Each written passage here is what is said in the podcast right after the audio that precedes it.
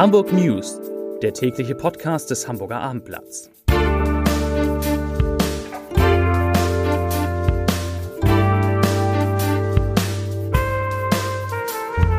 Moin, mein Name ist Lars Heider und heute geht es um einen Lkw-Unfall, bei dem ein 15 Jahre alter Radfahrer ums Leben gekommen ist. Weitere Themen?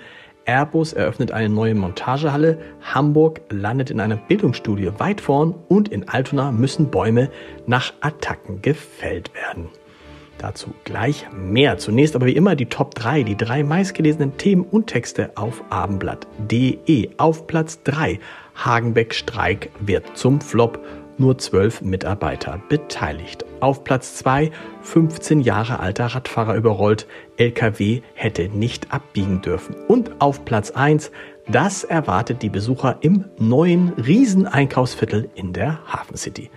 Das waren, das sind die Top 3, die meistgelesenen Themen und Texte auf abendblatt.de.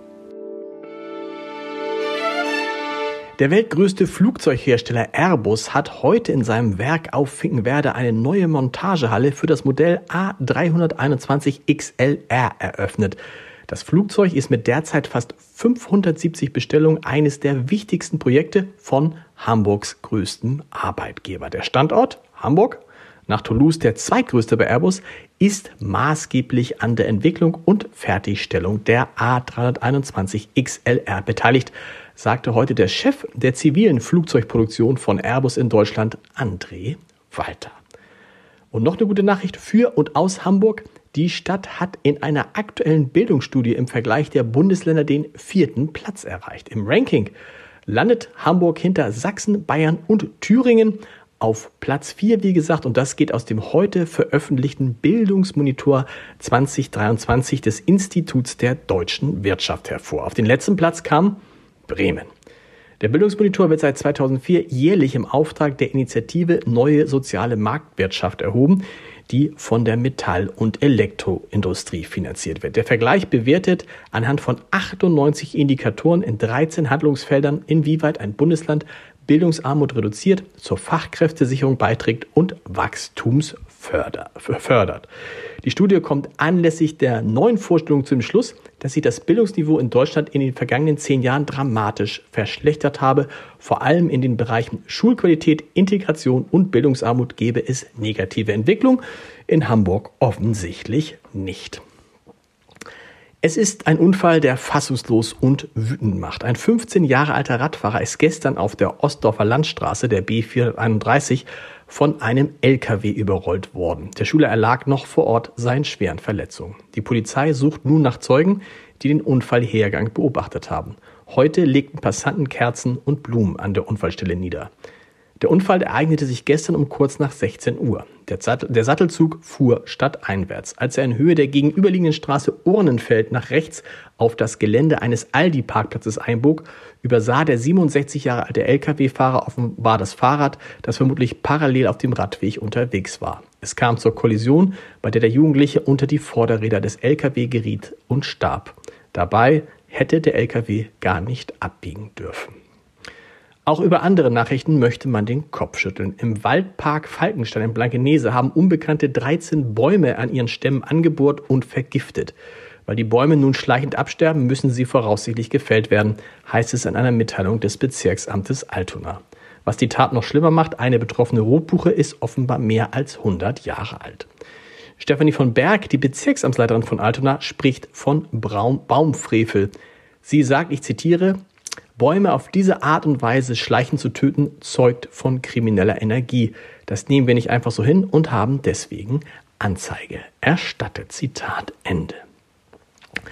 Nachdem seit Sonntag die klassischen Freibäder in Hamburg geschlossen sind, können Badegäste nur noch auf rund 14 Tage mit Ganzjahresbädern mit integriertem Freibad hoffen. Dazu sagt Bederland-Sprecher Michael Dietl, ich zitiere, wenn sich das Wetter bei um die 20 bis 21 Grad hält und es nachts nicht zu kalt wird, dann werden wir noch 10 bis 14 Tage haben mit diesen integrierten Freibädern. Über mehr Besucher würde sich der Badbetreiber Bederland durchaus freuen, denn die Saison, die Freibad-Saison war sehr durchwachsen. Der Sommer sei, wem sagt er das? Das sagt Dietl, wettermäßig recht traurig gewesen, ja. Das stimmt wohl.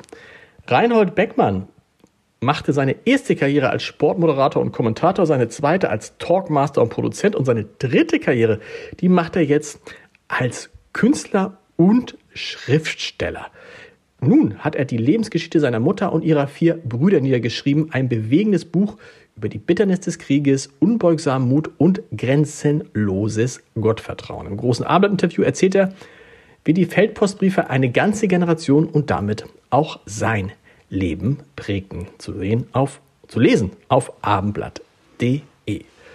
Fünf Monate nach einem versuchten Angriff auf ein Caspar David Friedrich Gemälde in der Kunsthalle sind die beiden Klimaaktivisten straflos davongekommen. Die Richterin am Amtsgericht sprach die beiden Mitglieder der Gruppe Letzte Generation heute vom Vorwurf der versuchten gemeinschädlichen Sachbeschädigung und der gefährlichen Körperverletzung frei.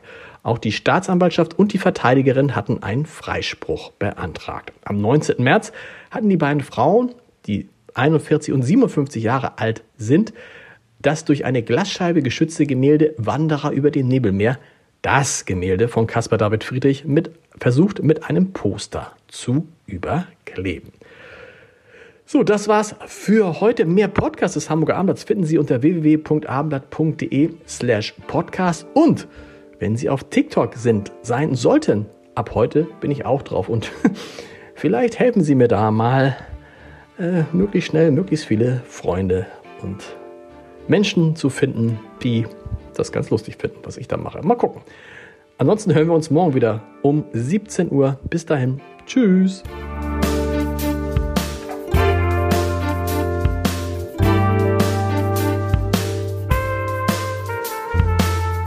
Weitere Podcasts vom Hamburger Abendblatt finden Sie auf abendblatt.de slash podcast.